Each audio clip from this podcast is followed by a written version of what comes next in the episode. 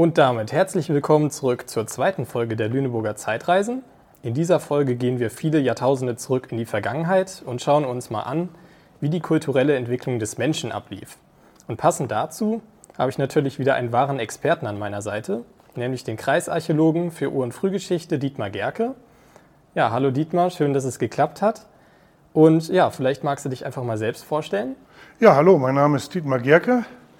Ich bin hier im Lüneburger Museum zuständig für die archäologische, für die ur- und frühgeschichtliche Sammlung. Äh, und das heißt im Klartext, wenn jemand etwas gefunden hat, kann er zu mir kommen, aber ich betreue natürlich in erster Linie die Sammlung des Museums hier. Okay, ähm, vielleicht magst du noch mal kurz die Begriffe Ur- und Frühgeschichte klären für alle, die das nicht wissen. Also was bedeuten sie und welchen Zeitraum umschließen sie? Die Ur- und Frühgeschichte ist hier bei uns äh, die, der Zeitraum vom ersten Auftreten des Menschen bis in das Mittelalter, bis in die Zeit nach 1000 nach Christi. Also äh, dann äh, ist, beginnt die Zuständigkeit der Stadtarchäologie, äh, die sich mit der Archäologie und der frühen Geschichte der Stadt Lüneburg befasst. Okay, und jetzt befinden wir uns ja gerade in der ersten Abteilung des Museums, die heißt Schichten und Schieben, wo es eigentlich hauptsächlich erstmal um geologische Themen geht. Aber am Ende der Abteilung kommen wir auch mit den Menschen das erste Mal in Kontakt. Und ähm, hier hat man ja jetzt äh, in Ochtmissen, das ist ein Stadtteil von Lüneburg, hat man ähm, 56 Faustkeile gefunden. Ähm, kannst du vielleicht uns erklären, was überhaupt Faustkeile sind und wer sie quasi dahin gebracht hat? Der Faustkeil ist das Universalwerkzeug des Neandertalers. Er hat damit vielerlei Dinge verrichtet. Es handelt sich um ein Werkzeug, das aus Flint, aus Feuerstein hergestellt ist, zurechtgeschlagen wurde, so eine Lorbeerblattform besitzt und zum Beispiel dazu verwendet wurde vom Neandertaler, dass er die Häute seiner Jagdtiere damit äh, abgeschabt hat, fettfrei gemacht hat, seine Nahrung zerteilt hat, zum Beispiel äh, seine Jagdbeute zerlegt hat. Das war so eine Art Schweizer Taschenmesser der äh, frühen Menschen hier in der Region. Und zu den ersten Menschen, die hier in der Region feststellbar sind, noch vor der letzten Eiszeit, gehört eben der Neandertaler. Und das ist schon ein ganz besonderer Fundplatz, dass also 56 Faustkeile hier an einem Ort gefunden worden sind. Man vermutet, dass dort tatsächlich so eine Art Jagdstation äh, bestand, wo der Neandertaler seine Beute, äh, vielleicht Mammute, wie auch immer, äh, zerlegt hat. Und wie lange gibt es den Neandertaler hier schon? Die Funde datieren etwa in die Zeit um 60.000 vor Christi. Da ist man noch nicht, sich noch nicht ganz einig, aber in jedem Fall äh, ist, gehört das schon äh, in die letzte Eiszeit, in die Anfangsphase mit hinein. Und was unterscheidet denn jetzt den Neandertaler beispielsweise von dem modernen Menschen? Der Neandertaler, den hat man lange Zeit für einen Vetter gehalten in der menschlichen äh, Entwicklung. Mittlerweile wissen wir, dass die Unterschiede gar nicht mal so groß sind. Im Neandertal-Museum hat man zum Beispiel ähm, mal Rekonstruktionen anhand der Skelett, vorliegenden Skelettfunde durchgeführt und, hat dann diese Rekonstruktionen in moderne Kleidung gesteckt und konnte feststellen, der war uns wirklich viel ähnlicher, als wir das äh, bisher für möglich gehalten haben, ähm, so dass äh, man auch die irrige Annahme, den man, der man in den 90er Jahren noch anhing, der zufolge die Neandertaler ausgestorben sind, äh, mittlerweile revidiert hat. Ähm, ist doch ein gerade mal zweistelliger Prozentsatz unseres Erbgutes ist tatsächlich, stammt tatsächlich vom Neandertaler. Das heißt also, er ist nicht komplett ausgestorben. Es finden sich ähm, noch Reste seines Erbgutes äh, in uns. Er ist also kein Vetter, sondern äh, teilweise auch ein Vorfahr. Okay, dann erstmal so viel zu der Abteilung. Jetzt gehen wir weiter in die zweite Abteilung, wo es dann am Ende der Eiszeit langsam wieder wärmer wird und dann schauen wir uns an, wie die Menschen sich da eben verhalten haben. So, jetzt befinden wir uns hier in der zweiten Abteilung Wachsen und Gestalten. Hier geht es so darum, wie der Mensch eben nach dem Ende der letzten Eiszeit ähm, die Landschaft auch aktiv verändert hat und wie sich der Mensch dann auch entwickelt hat. Und ähm, ja, vielleicht kannst du erstmal etwas dazu erzählen. Ja, wir haben hier in einer der ersten Vitrinen ein paar ganz tolle Funde, wo wir anhand von Pfeilspitzen zeigen können, wie sich das Klima geändert hat nach der Eiszeit. Wir haben auf der linken Seite zwei kleine spitze Pfeilspitzen, sogenannte Ahrensburger Stielspitzen. Das ist ein typisch archäologischer Begriff, äh, die so aussehen, wie man sich Pfeilspitzen vorstellt, klein und spitz. Und damit kann man auch wunderbar jagen, wenn die Landschaft offen ist. Denn wenn Tiere, selbst wenn sie tödlich getroffen werden, weit wund sind, wie der Jäger sagt, und nach dem Treffer noch fortlaufen und vielleicht sogar noch ein, zwei Kilometer unterwegs sind, bevor sie zusammenbrechen, dann kann man sie ohne Probleme in der offenen Landschaft auffinden. Später sieht es anders aus. Die Landschaft wird dichter, Wälder entstehen und es bedarf einer Blutspur, der man folgen kann. Und deswegen hat man auch die Pfeilspitzen verändert. Man hat, sie, man hat eine äh, Schneide an der Spitze. Sie laufen also nicht mehr spitz zu, sondern sie haben eine Schneide vorne, sodass sie stark blutende Wunden verursachen, die, wo dann die Blutspur mit einem Hund, mit einem Jagdhund aufgespürt werden kann und man dieser Spur dann folgen kann, um dort das tödlich getroffene Jagdtier dann wieder aufzufinden. Diese beiden Pfeilspitzen haben wir hier gegenübergestellt, um einfach mal zu zeigen, wie sich der Mensch dem Klima, dem sich ändernden Klima nach der Eiszeit angepasst hat. Und was ist danach passiert? Die Menschen haben ja nicht ewig lange Zeit äh, weitergejagt, sondern haben auch irgendwann Ackerbau betrieben. Genau. Wann ist das denn passiert? Das ist eine der großen äh, Revolutionen, äh, die im jüngeren Abschnitt der Steinzeit passieren, in der Jungsteinzeit auch als Neolithikum bezeichnet. Und man spricht sogar von der neolithischen Revolution. Das hört sich jetzt furchtbar sperrig an.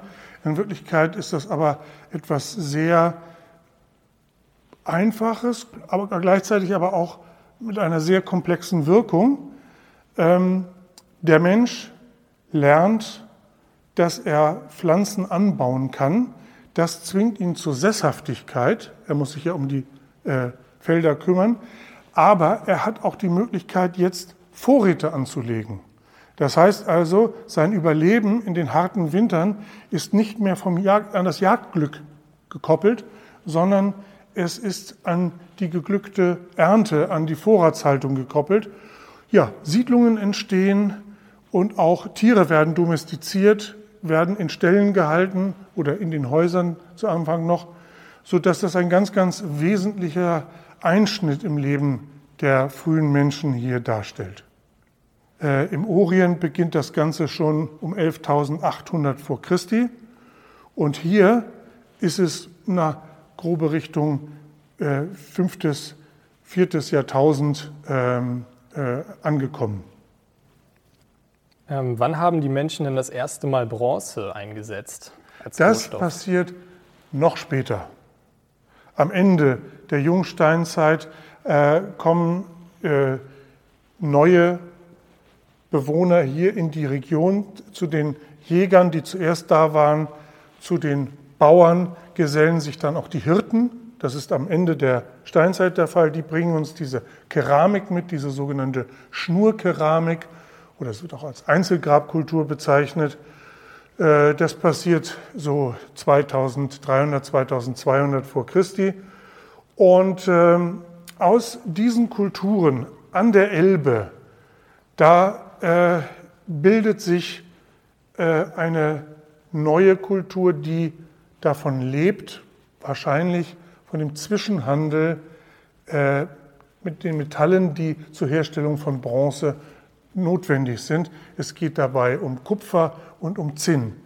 Und diese Kultur an der Elbe, die sogenannte Aunjetitzer Kultur, die Frühbronzezeit, die ist, bildet sich aus diesen äh, jungsteinzeitlichen Becherkulturen, die hier ansässig sind und handelt mit Kupfer, mit Zinn und äh, organisiert den Transport über die Elbe. Es bilden sich auch Herrschaften.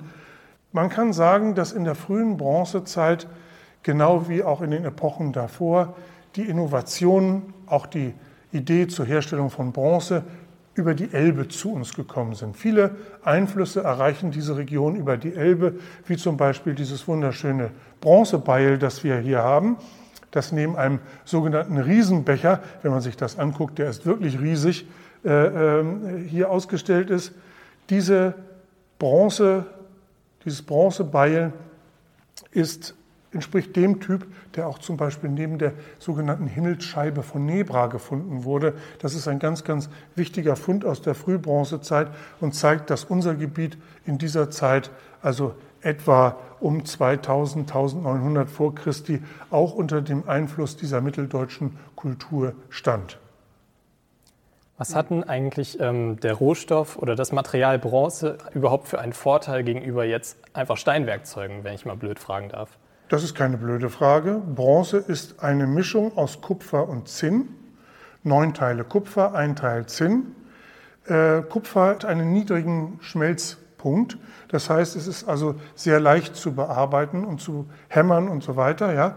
Also man kann daraus wirklich sehr viel schärfere und auch sehr viel schneller Beile herstellen als zum Beispiel aus Feuerstein oder äh, die Steinäxte, die äh, gebohrt wurden. Also da, äh, das ist sehr viel schneller möglich und auch ja, einfach effektiver. Okay, und jetzt gab es ja hier in der Region Lüneburg, nennen wir sie die Lüneburger Gruppe. Vielleicht kannst du dazu noch mal was erzählen.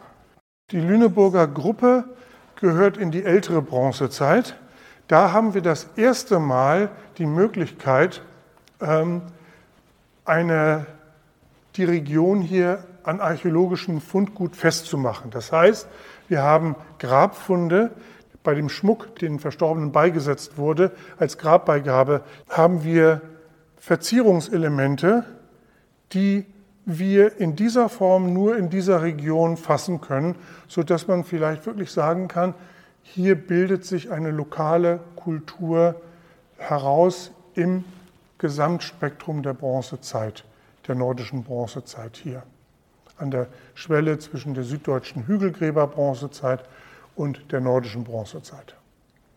War die Lüneburger Gruppe denn sozusagen der Start von der Stadt Lüneburg? Also hat sich daraus im Laufe der Zeit dann auch Lüneburg gebildet oder war das Nein. nicht so? Nein, also äh, Lüneburg äh, fassen wir erst im Mittelalter. Ja, also wir haben äh, hier keine Siedlung, die ununterbrochen an einer Stelle bis in die Gegenwart bestand.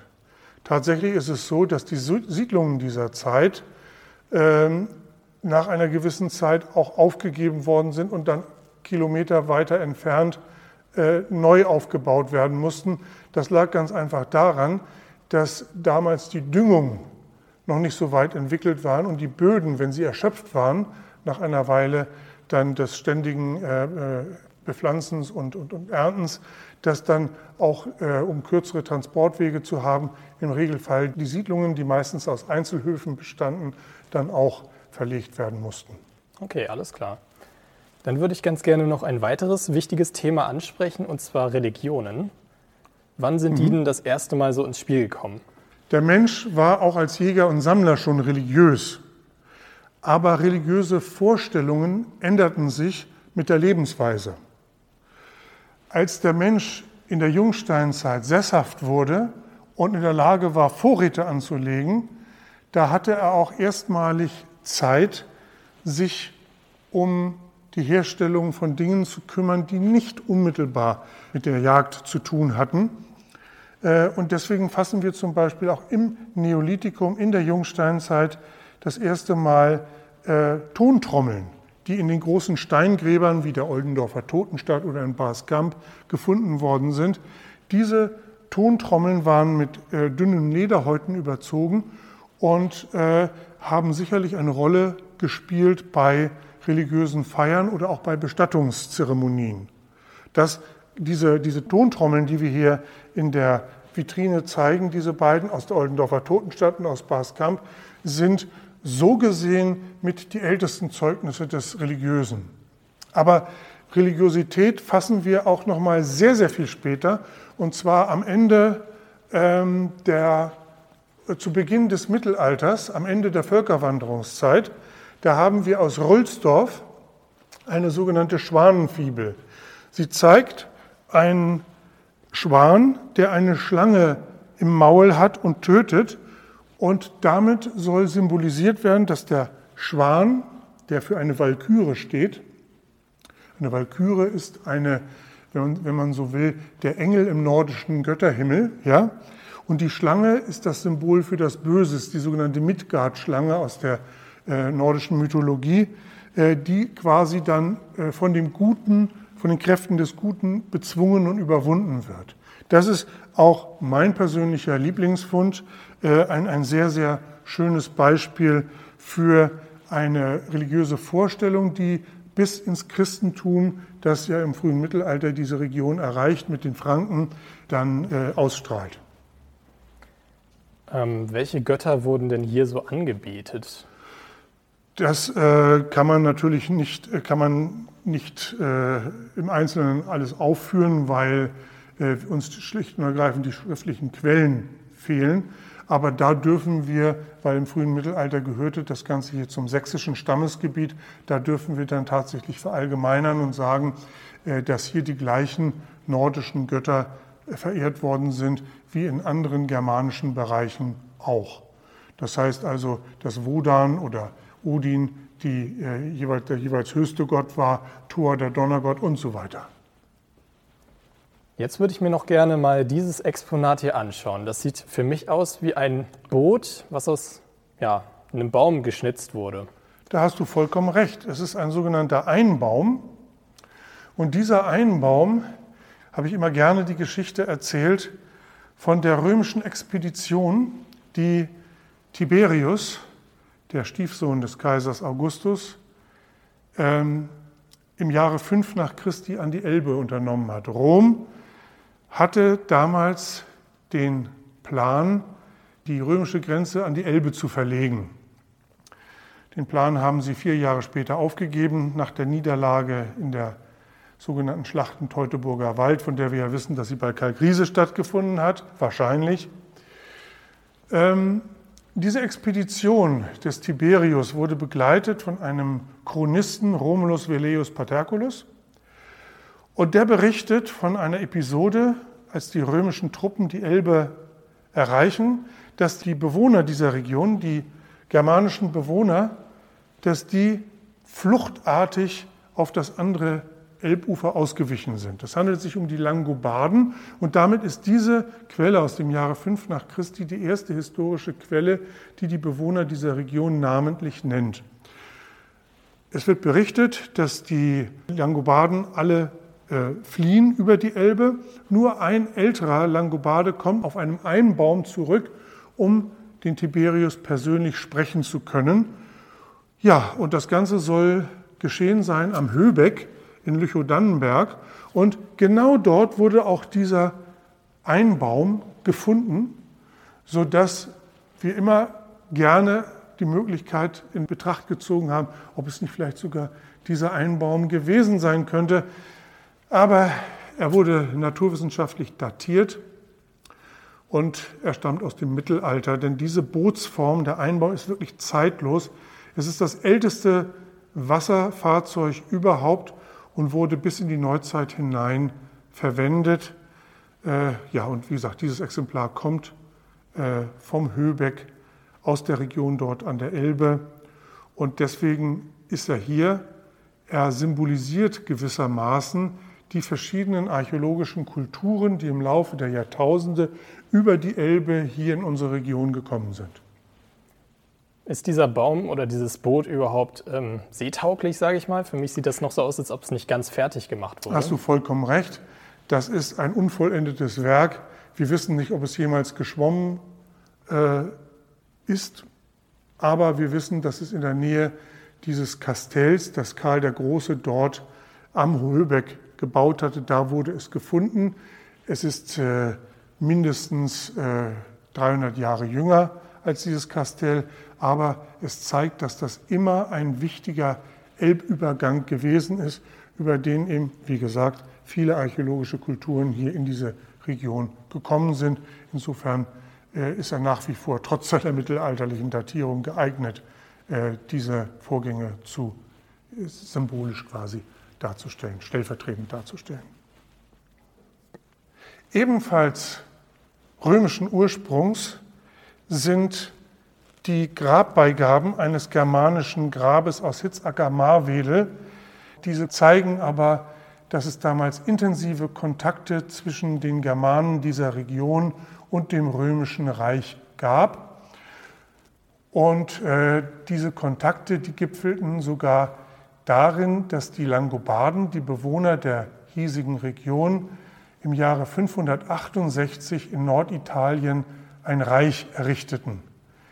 Aus den daheimgebliebenen äh, Bewohnern dieser Region bildeten sich später die Sachsen, die im frühen Mittelalter ähm, hier zahlreiche Friedhöfe angelegt haben und die dann später von Karl dem Großen äh, zwischen 772 und 804 christianisiert worden sind.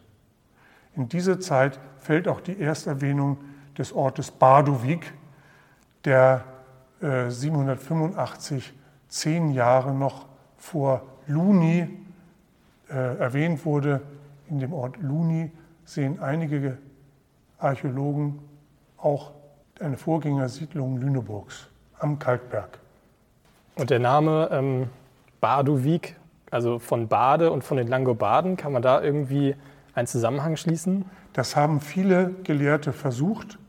Wahrscheinlich ist jedoch, dass der Name Bardowik von dem äh, Adelsgeschlecht der Bardonen herrührt, die hier äh, in der Region begütert waren. Okay.